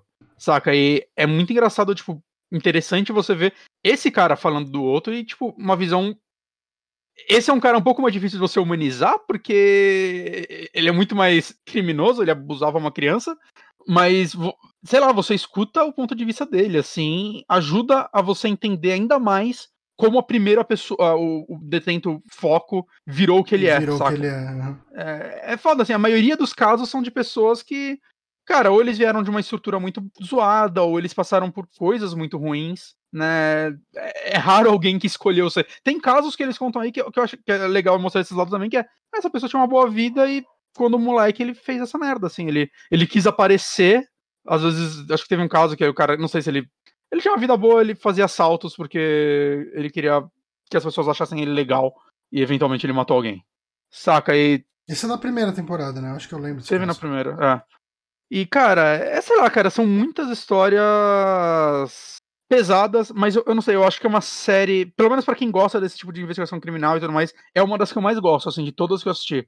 Né? Novamente, porque eu gosto muito da edição dela, do ritmo dela e de como ela só te entrega a história e te deixa. Se você é, quiser, inclusive, você, pesquisar você, sobre você o caso. não vai ter um fechamento, né? Ah, e essa pessoa foi é, executada no tal dia e tal. Não, porque normalmente é. a série é gravada, foi gravada agora, saca? É, são pessoas que ainda estão lá, uhum. ou, ou no corredor da morte, ou prisão perpétua, ou 80 anos de prisão, que seja, elas ainda estão presas. E o máximo de desfecho de coisa dela é você pesquisar sobre essa pessoa e acompanhar agora o caso dela, que nesses né, casos sempre são reabertos, as pessoas tentam condicional a cada X anos, essas coisas. Mas é, é, é interessante, assim, é, é o máximo que ele vai te dar. Você sabe o nome da pessoa e o crime dela. Pesquisa se você quiser saber mais. Uhum. Ok, bacana. I Am a Killer, série Netflix. Ori original Netflix. Uhum. Duas temporadas, né? A segunda saiu agora ou já tem um tempinho? Saiu ano passado. Ano passado. Nossa, janeiro de 2020. Já faz. É, Se pá, já, já saiu uma terceira temporada. Então. uh, eu, eu coloquei. Eu não lembro o que, que eu coloquei que a gente ia falar mais. para ver se eu posso falar aqui. Eu não coloquei que eu ia. Animal Cordial. É, eu coloquei só WandaVision, Mass Effect Andromeda e I Am Killer. Então não vai dar tempo de falar de Animal Cordial. Vai. Uh, tá curto o programa. Ótimo, excelente. é, então, eu, Guilherme Bonatti, como já adiantamos aqui, eu assisti por recomendação do, do meu queridíssimo amigo Guilherme Gumúcio, Guilherme Matias Gumúcio, o Guija, é, eu assisti o Animal Cordial, que é um filme da Gabriela Amaral de Almeida, esse é o nome dela? Deixa eu, colocar, deixa eu abrir a ficha do filme que fica tudo mais Gabriela fácil. Amaral de Almeida, ela mesma. Isso mesmo. E, cara, assim, uh, eu. É engraçado porque o Guija, ele. Desde que ele me falou desse filme, ele me cobrava de, de tempos em tempos, a cada dois meses ele vinha falar comigo: Oi, aí, assistiu o Animal? Assistiu o Animal Cordial? Assistiu? E daí eu falei, porra, mano, agora que tá no Netflix, não tem desculpa, né? Vamos assistir. Tá na Netflix, né? Eu tenho que ver também, eu não vi ainda. Ah, tá no Netflix. E quando eu comentei no Twitter, eu falei, porra, eu vou assistir Animal Cordial é, que, que me indicaram e tal. E daí algumas pessoas, a, Jéssica, né, do Márcio, falou, ah, achei qualquer coisa, não achei grande coisa não. Algumas pessoas vieram falar pra mim, ah, é, ok e tal. Uhum. Então eu não tava esperando gostar muito quando eu fosse assistir. E eu tava muito errado, cara. Eu realmente. Eu acho que o Gui já tava mais certo do que os outros em relação a conhecer meu gosto. Né, é possível. É, no, novamente, eu não tô falando que o filme é extremamente genial e todo mundo vai gostar e não sei o que e tal. É pro seu gosto. Mas é, é, é, é o que precisa ser. O, o Gui já acertou o meu gosto nessa indicação uhum. para mim. E eu acho, eu acho de verdade que você vai gostar. Hum. Pelo que eu te conheço. Uh, qual okay. é que é a história de O Animal Cordial? É, o filme ele se passa num restaurante, eles estão ali no final do turno, né? Tá no, no final do, da noite ali já. O pessoal já tá meio que se preparando para ir embora. Daí tem um último cliente ali que ele pede coelho e tal. Daí, porra, não, é, vai lá pra cozinha, toca todo mundo ir pra cozinha pra fazer não sei o que. E o Murilo Benício, ele é o dono desse restaurante. Ele tá cuidando ali do, do caixa, né? Uhum. E ele chega lá e fala: ah, não, não, segura as pontas aí, faz esse último prato e daí a gente vê isso aí. E ao mesmo tempo vai rolando algumas conversas: ah, não, minha esposa, um amigo da minha esposa que ele é, é escreve pra uma revista, pra um jornal, ele vai vir aqui essa semana, ele vai fazer uma avaliação, vai ser bom pra caramba dar um boost pro, pro, pro restaurante, não sei o que e tal. E, e os funcionários estão tudo puto, tá ligado? Tá, tá todo mundo muito puto, porque tá sendo explorado e o cara ele rouba o crédito do cozinheiro dele. O cozinheiro dele é muito bom e ele chega e fala que ele que cria as receitas, sabe? É, é um, ele é aquele chefe meio escroto, né? E beleza, hum. ele tá esse dia aí, tá terminando esse dia. Aí chega um casal meio B, um casal meio de riquinho e tal ali, o pessoal um pouco mais, classe média alta, mais para alta do que para média. Hum. Chega, ah, não sei o que, ah, quero esse vinho caro pra caramba, eu quero esse, esse filé de javali, não sei o que, pegar umas coisas caras. Ah, não, beleza, agora vocês vão ter que ficar aí pra terminar. E o pessoal fala: não, cara, a gente tá indo embora, chega, já deu, né? Não, cara, último não sei o que. Ele até chega a demitir dois dos funcionários ali no meio daquela confusão. E quando tá lá esse pessoal no restaurante, né, pensa assim: ah, tá o, o Murilo Benício, né, que é o, o, o dono, Tem uhum. a, como se fosse a hostess ali, meio que uma. Ah, fica na recepção ali, no caixa, é, serve de garçonete também. É um restaurante pequeno, só que relativamente chique, né? Hum. É, tá ali também, tem o cozinheiro que tá ali, né? Os outros os, os funcionários da, da cozinha já foram embora. E tem esse casal riquinho, né? E esse outro cara que tinha pedido coelho, eles estão ali. E daí chegam, do, chegam dois assaltantes na, no restaurante. E no meio da confusão do assalto, os caras fazem umas merda lá, uma cena, uma cena até meio pesada, assim. O dono do restaurante, né, o personagem do Murilo Benício, ele inverte a, a situação para cima dos assaltantes e ele acaba atirando num dos assaltantes e rendendo o outro ao mesmo tempo ele não pode deixar aquela situação vazar porque aquele casal de riquinho quer denunciar ele, então ele acaba fazendo todo mundo de refém desse restaurante. Hum. Então, eu contei toda essa história para contar o quê? O Animal Cordial ele acaba sendo um Five Strangers, que talvez sejam mais do que Five, mas o formato, né, de pessoas hum. estranhas com vidas diferentes, é... com, com realidades diferentes que estão numa situação junta e eles precisam de alguma forma se virar, se, se como se diz, se se safar dessa situação. Uhum. E eu, enquanto eu assistia esse filme, eu entendia que o animal cordial era o Murilo Benício. Uhum. Quando, na verdade, o animal cordial nesse filme é essa hostess aí, que é uma atriz muito boa. Eu preciso até pegar o nome dela aqui. Deixa eu ver que eu tô com a Luciana Paz. Ela faz o outro filme também da, da Gabriela Amaral, que eu assisti. O outro filme dela tá no Amazon Prime, que chama. Uh, não sei o que do pai. Deixa eu dar uma olhada aqui, eu já puxei. Eu acabei de ver e esqueci. É... Vou escrever pai aqui na ficha dela. A, a Sombra, Sombra do, do pai. pai. A Sombra do Pai. Que é um filme muito, muito diferente desse aqui. É bom? Eu gostei, mas ele é mais difícil de indicar. Eu consigo ver muito mais pessoas não gostando dele. Okay. O Animal Cordial eu acho que é mais fácil. Ele é um filme tenso, é pesado, é legal, mas ele é mais fácil indicar. Porque o outro, uhum. ele, porque o outro é muito mais drama do que terror. Ele tem um elemento de terror, ele tem um elemento sobrenatural. E eu gostei muito dele, de verdade. Eu acho que ele, ele traz a mitologia da bruxa para a realidade brasileira. Hum. Sabe? Tipo, então tem todo um lance meio de macumba, de. de como se diz, de simpatia, é, magia branca dessas de, de, de terreiro, tudo junto para contar essa história, né? Uh, mas, enfim, uh, o, o, animal cordial, quem, quem é o animal cordial é essa garçonete, a, a, ajudante do psicopata, porque assim, chega em determinado momento, o personagem do Murilo Benício é claramente um psicopata, uma pessoa que não devia estar vivendo em sociedade. Caralho. E essa personagem da, da Luciana, né, da, da Luciana Paz, que eu preciso ver o nome dela aqui. Ah, Luciana Paz, Luciana Paz. Eu não sei por que, que eu fico perdendo. Sara. Não sei por que, que eu fico perdendo o tempo indo atrás de nome de personagem, sendo que quando você estiver assistindo, você vai sacar. Ou você pode deixar a lista sempre aberta. Pode deixar, né? Pode deixar. Mas, enfim, a, a Sara, ela é uma pessoa que ela tá querendo ascender socialmente. E ela faz isso sendo essa. sendo um pouco capacho do. do, do dono lá, né? Uhum. Cara, eu, assim, uh, eu acho que eu falei demais, eu até preferia ter falado menos sobre ele, mas eu queria muito convencer você a assistir esse filme, porque eu acho que você vai gostar eu muito Eu quero muito dele. ver esse filme, ele tá, é. Tô, é um daqueles filmes que estão na lista de enrolando por 10 anos, igual, uhum. igual 10 anos, ele é igual 3, mas, só que igual Audition, que a gente viu recentemente, é. que eu tô enrolando para ver faz uns 4 anos no mínimo. Eu sou quando eu quero muito ver um negócio, eu demoro pra ver, não sei porquê. Eu fico guardando pra é, cara, aprove... Aproveita que tá no Netflix, né? Esses filmes não ficam muito tempo no Netflix, às vezes é. acaba saindo.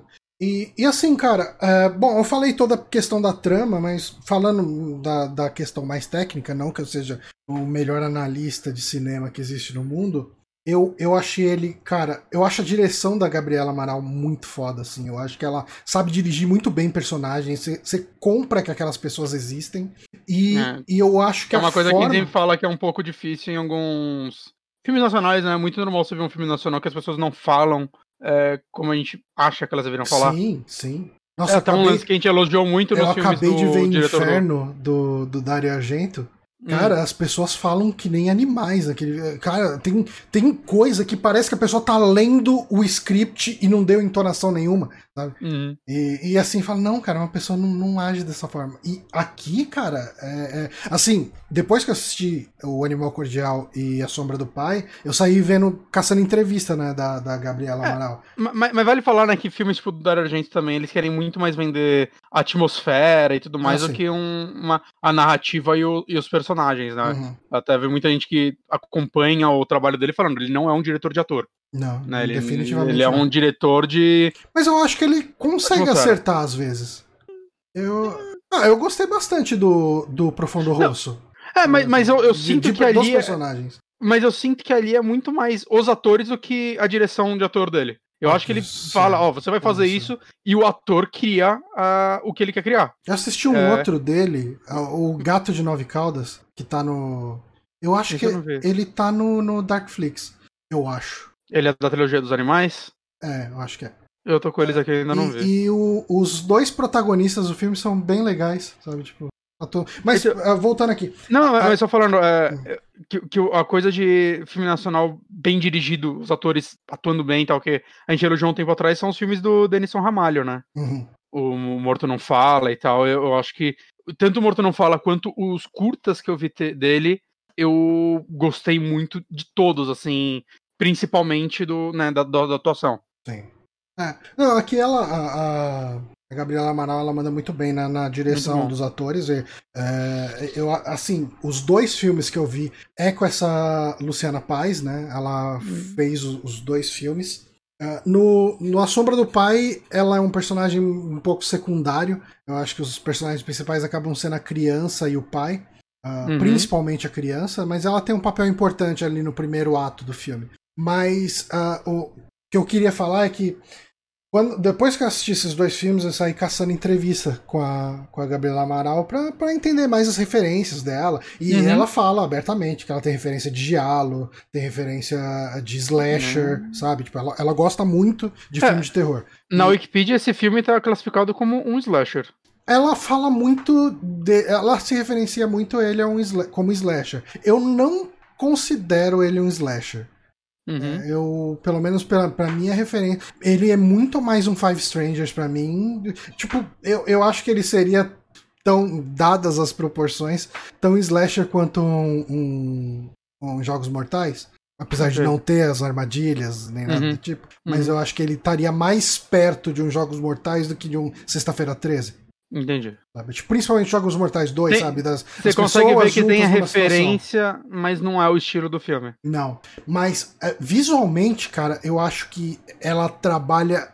As referências de Giallo, na forma como ela trabalha com sangue, é, é muito claro, é muito evidente, sabe? É aquela pessoa que usa o sangue por espetáculo e, uh, tipo, tem cenas onde eles estão limpando o chão do, do, do, do salão, né, do restaurante, porque tá cheio de sangue, e você vê aquele esfregão passando pela mancha de sangue e aquela mistura do sangue com a madeira do assoalho e o close no assoalho para mostrar aquele sangue, mostrar aquela sujeira e mostrar aquele esfregão, que é uma cena que, que visualmente me remete muito aos diálogos, sabe? Aquela aquele lance, aquele close no sangue, no detalhe, aquele plano de detalhe, aquela coisa, olha isso aqui, sabe? Tipo, é, eu, eu acho que ela, ela faz um trabalho de direção incrível, assim, sabe? E, assim, a única coisa que me incomodou um pouco, é, mas bem pouquinho, e eu acho que isso é detalhe, detalhe, detalhe, detalhe, é que as cenas de morte, elas são todas entre o... Elas acontecem o antes e o depois. Ela hum. nunca mostra o durante. Eu consigo imaginar que talvez tenha sido uma direção, uh, uma, uma decisão artística evidente, assim, eu não quero mostrar a faca entrando no corpo dessa pessoa, eu não quero mostrar a garganta dessa pessoa sendo cortada, sabe? Tipo, mas você vê a faca indo e você vê, depois que a faca passou, o sangue saindo da garganta. Não... Às vezes, às vezes isso impacta muito mais, né? Acho que é tipo, você pega um massacre da serra elétrica que até hoje tem gente que fala que é um dos filmes mais sangrentos já feito e o filme mal tem sangue, na verdade. É. Porque é, é sugerido de uma forma tão fascinante. Mas, é, assim. Ele te engana, né? Parece que é mais violento do que é. Não, mas ele tem sangue pra caramba e as mortes são violentas.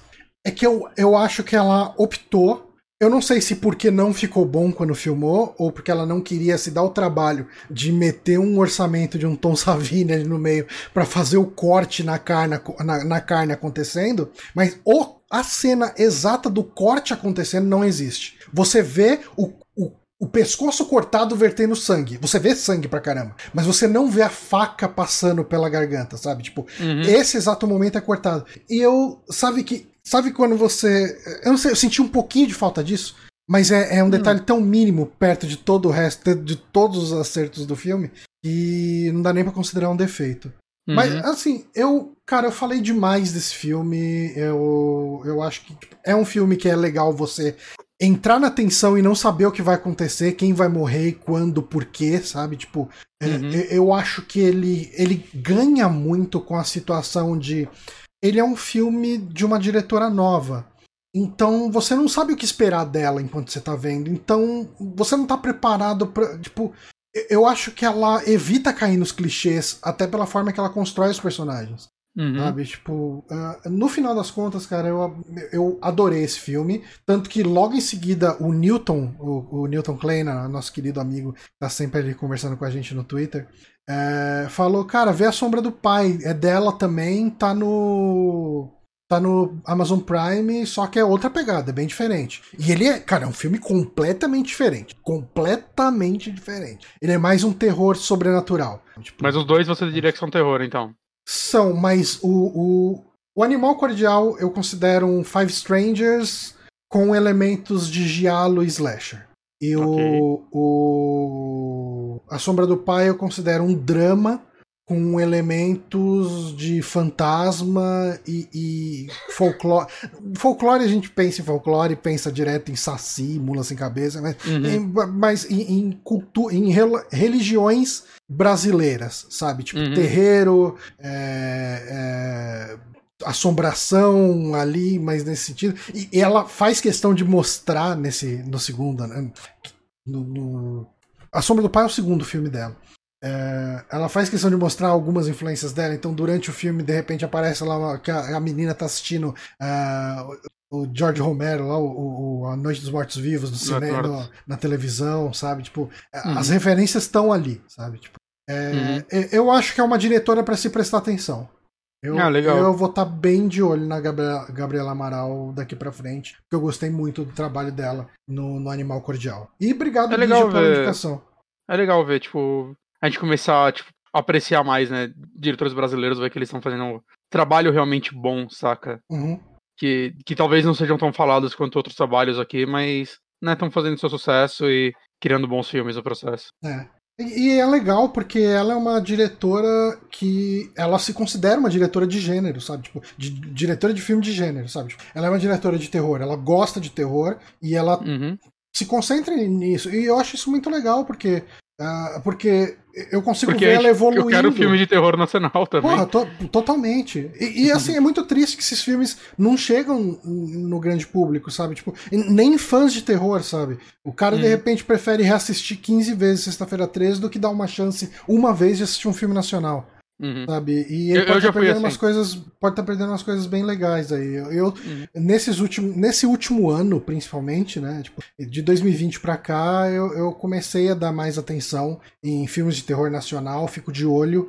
E. Ah, e o Animal Cordial, ele é produzido pelo. Uma coisa que eu esqueci de falar, ele é produzido pelo Rodrigo Teixeira que é aquele produtor uh, brasileiro que trabalhou em alguns filmes gringos. Tipo, ele trabalhou no, no Farol, trabalhou na Bruxa, sabe? Então ele trabalhou na produção do, do Animal Cordial. Eu acho bem legal. Ah, legal, bem legal. É isso. Animal Cordial recomendo demais. Mais, quer, quer falar de, de maquete? Eu não sei muito o que hum. falar dele. Eu, eu, nem, eu, tipo, joguei duas fases, então eu tenho menos ainda. É. Eu, eu acho que dá acho pra bater o falar. Cartão, viu? Mas, mas vamos ah, falar dele. Eu acho que a gente não, não, fala por muito tempo. Vou procurar uma imagem. Você terminou aqui. ele? Maquete. Mas Maquete é o, é o, jogo que tá agora na PlayStation Plus, só no PlayStation 5, né? É, Por mais que ele tenha saído no 4 também, na Plus ele só tá a versão do 5, ele saiu pra Steam também. Steam, PC, né? É, ele é mais um jogo da Anapurna sobre. Bom, pelo menos publicado pela Anapurna sobre. Ai, nossa relação tá uma bosta. Eu, eu não aguento mais esse tipo de história. É, assim, é uma historinha bonitinha Hum. pra mostrar pras pessoas que quando você termina uma relação. Eu, eu acho que essas histórias, na verdade, elas são muito importantes. E eu acho que as Elas pessoas são. precisam prestar atenção nessas histórias. Porque se as pessoas estiverem prestando mais atenção nessas histórias de nossa relação acabou, a vida segue, a gente pode ser feliz separados, a gente vai ter menos casos de homem matando mulher porque não aceita ter- término. Ok. Então, assim, Ok. faz mais Eu história não acho dessa. que esse jogo Eu- vai salvar alguém. eu não acho que esse jogo vai chegar em quem precisa chegar. Mas esse tipo de história precisa ser contada porque essas histórias de amor romântico, que a, a pessoa é a pessoa definitiva pra ela e, e- e acabou aquilo, acabou a vida da pessoa, a pessoa tem que ficar batalhando até o final do filme pra reconquistar aquela pessoa, isso aí, vai- isso aí leva a feminicídio. Mas Então, aí você, você vê aquele filme do diretor do Homem-Aranha lá, o Mark Webber, Hum, com a Zoe de Chanel e o, eu não lembro. Não sei nem de o- que filme que você tá falando. o Josué, o Josué Gordon-Levitt. Esqueci o nome. Não sei. É, essas histórias aí, eles terminam. E eles não voltam não, tá? Spoiler! Spoiler aí pra vocês. Mas é sobre isso. Mas. Meio dias com ela, alguma porra assim. Ah, o, o Igor perguntou: é naquele esquema que dá pra adicionar na conta mesmo não tendo Play 5? Não, não é não. Esse aqui é, é jogo da Plus mesmo. Isso aqui eu acho que ele tá É, falando do- da, da Collection, da Collection. Collection. Não, Não, não, ele, é- ele é da Plus e só a versão do Play 5 tá só, na Plus. É, só a versão do Play 5. Igual foi com o Man Eater, por exemplo. E, cara, ele é um puzzlezinho em primeira pessoa. é, de. Tipo, um puzzle. Cara, eu não sei como falar isso de outra forma. É um puzzle em primeira pessoa. É, ele vai contar uma história entre os puzzles que você responde, que é desse casal se conhecendo e de repente a relação não fica. Cara, assim. e quando a relação não fica muito a boa, relação eles, vão, não- eles vão direto pra full escrotos, né? eles viram dois babacas que, eu, mano, sério, isso tá ridículo. Mas é porque a história é curta, né? Tipo, É, não, então, não mas não desenvolve precisa- muito. Não precisava ficar tão babaca Ah. de um capítulo pro outro. É. Eu, eu só quero que os dois se fodam, saca? Ah, mano, pelo amor de Deus. Eu, Terminem cheguei- e superem. é, Mas beleza. É, Então, mas assim, o que eu ia falar é que assim, o lance deles terminarem é, entre aspas, um spoiler. Mas se você começa a jogar e começa a ver, começa a história desse casal se conhecendo e sendo feliz juntos, você fala, ok, eles vão terminar. Porque, porque é muito claro isso. Não, sabe por quê? Porque eles se conhecem e são felizes no capítulo 1. É. Então, que o desenvolvimento só pode ser pra baixo, não pra cima. Porque se fosse o contrário, eles se odiassem no capítulo 1, eles iam acabar juntos no final. Pois é. Mas assim, ah, qual é a ideia desse jogo mecanicamente falando? A, a parte do puzzle dele é, é você, o hub do jogo é para quem tá olhando a tela é esse domo cor-de-rosa gigante. E dentro desse domo cor-de-rosa gigante você tem uma maquete da cidade que tá à volta dele, que tá que você tá vendo aí na foto. Então pensa assim que você tem uma cidadezinha, uma vilazinha, e no centro tem um coreto, vamos colocar assim. Pensa que dentro do coreto tem uma maquete da cidadezinha. Uhum.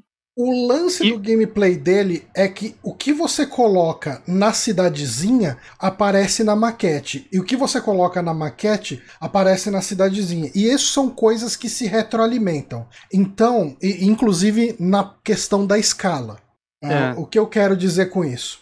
Se você tem. O primeiro item que você tem, eu acho que ele é um item nem, que nem serve pra nenhum puzzle. É um cubo. Uhum. Eu- ele não serve pra nenhum puzzle, serve. É, O, o puzzle é que o cubo tá é, tampando Ah, a, é? Ah, a ok. entrada. Aí você tira ele da entrada. Ok. Você vai ter um cubo. ah, Você vai. Assim. Você vai ter um, um- um cubo gigante que tá tapando uma entrada. Aí você vai até o coreto e você vai ver aquele cubo na maquete e ele pensa nele como sendo um cubo do tamanho de um punho fechado. Você Uhum. vai na maquete, você tira esse cubo e você olha lá fora, o cubo não tá mais tapando sua entrada, ele não tá mais ali. Uhum. Ah, só e daí isso é um lance que um pouco se retroalimenta. Vamos pegar assim.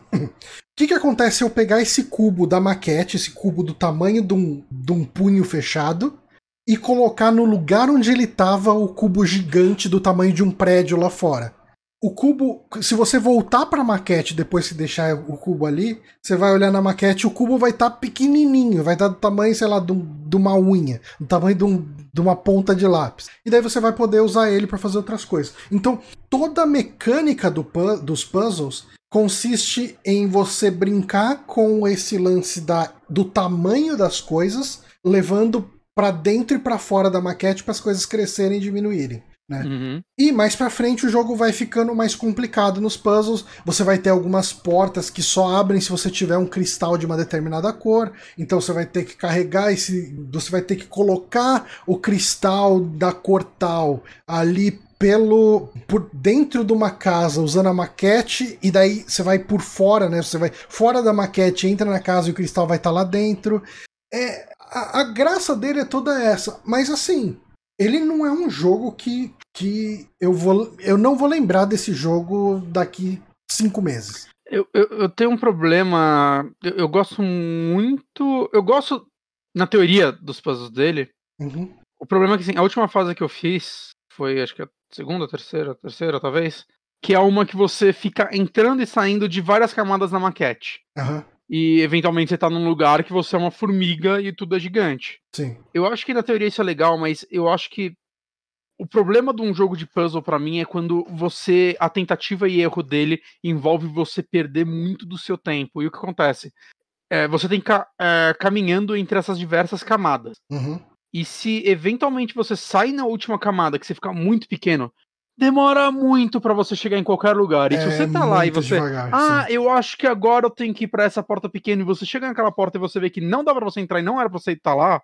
E você ficou, sei lá, cara, dois minutos andando em linha reta, assim, sacou? Mexendo com o celular e segurando analógico, assim, para você chegar nesse lugar. E agora você tem que voltar tudo para olhar o puzzle e aí tentar outra E sempre que eu ia tentar alguma coisa na camada que eu era minúsculo, eu ficava revisando 30 vezes se não tinha outra coisa para fazer, porque era sempre uma perda de tempo inimaginável, assim, Cara, é, eu é, vou é, te falar cansativo. Que, eu vou te falar que essa é a parte mais chata do jogo, e, e depois eu acho que ele anda até mais rápido, mas é, é okay. a pior parte. Assim, eu terminei esse jogo em uma tarde, né?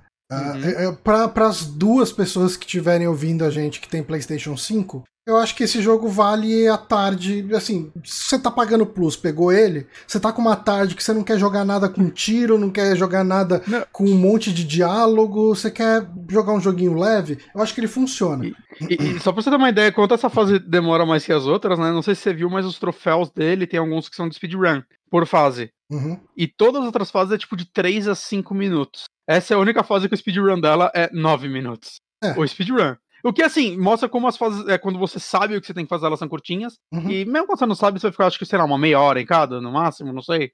Eu tive. Saca, no, no terceiro capítulo, é, eu passei por uma coisa que foi exatamente essa experiência que você citou aí.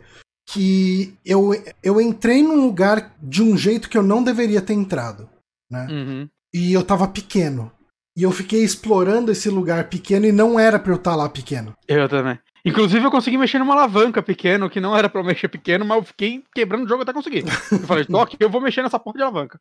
E eu fiquei muito, muito tempo nessa parte. E o resto do jogo, depois que eu passei essa parte, foi mega tranquilo. Foi bem é. boa. Teve um puzzle que eu acabei usando uh, um walkthrough ali pra, pra me virar ali. Que era num dos últimos momentos do jogo, assim. Uhum. Uh, porque eu não tinha me ligado que era para usar uma chave como ponte ali. Uh, ah, okay. E isso acontece em outros momentos do jogo, né? Não uhum. dá nem uhum. pra falar que foi inédito. Uhum. Uh, mas assim, é, eu acho que esse jogo. Eu não sei qual é o preço dele. Vamos dar uma olhada no Steam? É.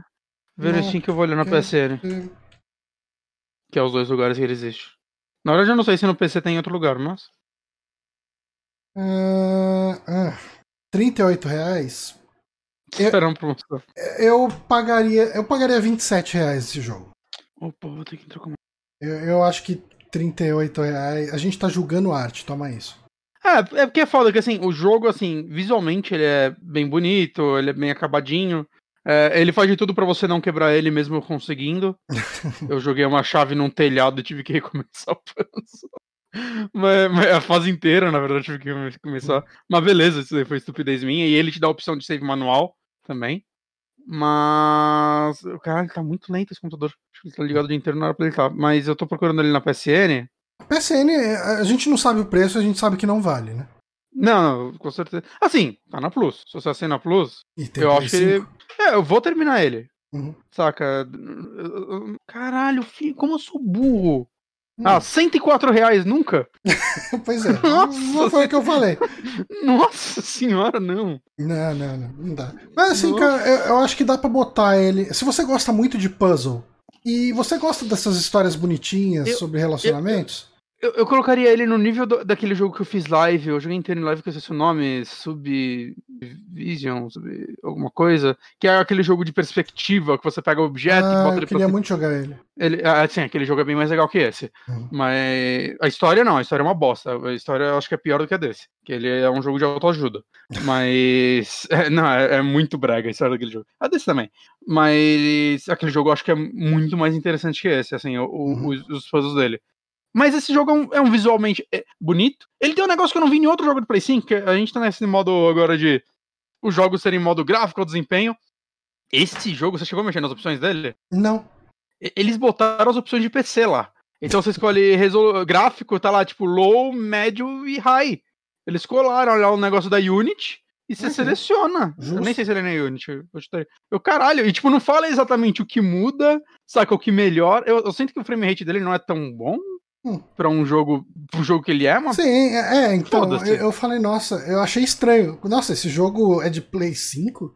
Sabe? Daí É. eu vi que ele era multiplataforma, né? Tipo, que saiu Play 4 também e tal. É, então, é, mas é estranho, né? Que ele não é um jogo tecnicamente absurdo. É. E eu sinto que o frame rate dele tá sempre, tipo, esquisito isso aqui. Aí você bota no low, fica bom, mas como é um jogo de puzzle, foda-se, eu não vou jogar no low, saca? É. Foda-se. Mas, mas eu, só- eu só achei curioso isso, assim, eles colocarem a opção como se fosse de PC, assim, não, não vai ter modo gráfico e performance, não, é low, médio e high. Se vira com essas opções. né? É, que bizarro. Mas enfim, Maquete, ele não é um jogo surpreendente. É, pra, novamente, você tem o Play 5 e paga Plus, baixa ele. Se você gosta de jogos de puzzle, talvez você curta. Ah, ele não é. Platininha fácil, pelo que eu vi, então fica aí. É, é um jogo de puzzle. Ele é o, o típico jogo de puzzle. Se você sabe a solução, toda fase é, é, é ridícula de curta de, de fazer. Uhum. Mas, mas assim, é, as fases antes dessa eu tava gostando de. Dos puzzles, só que de raciocinar um pouquinho mais. É que, assim, todas elas eu senti que tinha um pouquinho de inconveniência na tentativa e erro, e essa culminou isso ao máximo, assim. Pra mim, ela. É, é, é Ela o me momento, desanimou. é o momento que você começa a entrar, entre aspas, na maquete, né? Você Uhum. começa a. Porque antes você tem essa situação de que você tá no tamanho normal, você manipula as coisas na maquete e caminha na cidade no tamanho normal. E daí, aí nessa, no final do segundo capítulo, terceiro capítulo, enfim, você começa a tá no tamanho da maquete, né? Você tá no tamanho minúsculo e anda na cidade grande. Então tudo fica gigante. Então você leva muito tempo. Nossa, subir escada, você tem que pular no lugar certo. É, é, é, é chato. Mas assim. Deixa essa personagem é- mais rápido, pelo amor de Deus, mas saca? é essa parte, eu acho que é. Tipo, essa é a parte do jogo que tem isso, e depois ele Ah. acaba abandonando um pouco isso. Não, sabendo que essa é a parte que mais usa isso, pelo menos, me- anima, assim, de. Hum. Ah, ok, eu não vou dropar. É. Que essa parte é. Uh, O, o final do jogo tem uns puzzles diferentes, que eu achei interessantes, mas bastante tentativa e erro também. Uhum. Eu acho que tudo nesse jogo acaba se resolvendo no, no tentativa e erro. Bem ou mal. Uhum. Mas eu acho que é isso. Ah, maquete. Sim, maquete. É um, é um jogo bem ok. Eu me arrependi um jogo. pouco de ter falado de maquete aqui agora, porque Hum. eu lembrei agora que eu tinha jogado Chicken Police, que era um jogo Aí, bem mais legal fez? de indicar. Aí. Mas aí, pode ficar pra, pra, pra, pro podcast semana que vem. Você acabou o Chicken Police? Acabei. É, eu tenho vontade de jogar ele. Ele é legal, ele é legal. Mas eu, eu, eu acho que na quinta que vem. Bom, quinta que vem com certeza eu vou estar de volta já. Então, ah, o podcast da quinta que vem é de indicação ainda, né? Uhum. Então eu posso falar de Chicken Police no, no programa da semana que vem. Fechou. Eu acho que com isso a gente pode encerrar o programa. A gente pode. Pois é. Bom, queria agradecer a todo mundo que participou dessa live, em especial o pessoal que doou a assinatura do Prime.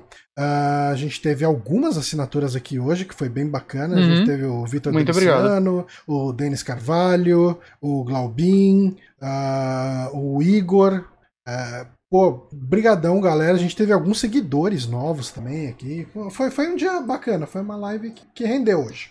Uhum. E, enfim, uh, lembrando, essa quinta-feira não teremos saque. Uh, e como o Bonatti acho que não vai estar com o PC dele ainda, possivelmente não vai ter nem live de nada, né? Não, possivelmente não. Vou, talvez eu remonte o velho esse final de semana, mas ainda estou, estou vendo o que vai acontecer com a minha vida. Uhum. Mas mesmo assim, esse final de semana é bem possível que eu não faça live. É, eu devo voltar no domingo de viagem, então uhum. na terça que vem a gente deve ter live de Sekiro. E daí na quinta que vem a gente tem saque de novo. Uh, uhum. Muito obrigado a todo mundo que acompanhou a live e muito obrigado você que ouve o podcast na versão uh, ah, MP3 ali no SoundCloud ou no Spotify ou no nosso site mesmo. E a gente fica por aqui até semana que vem. Adeus, galera.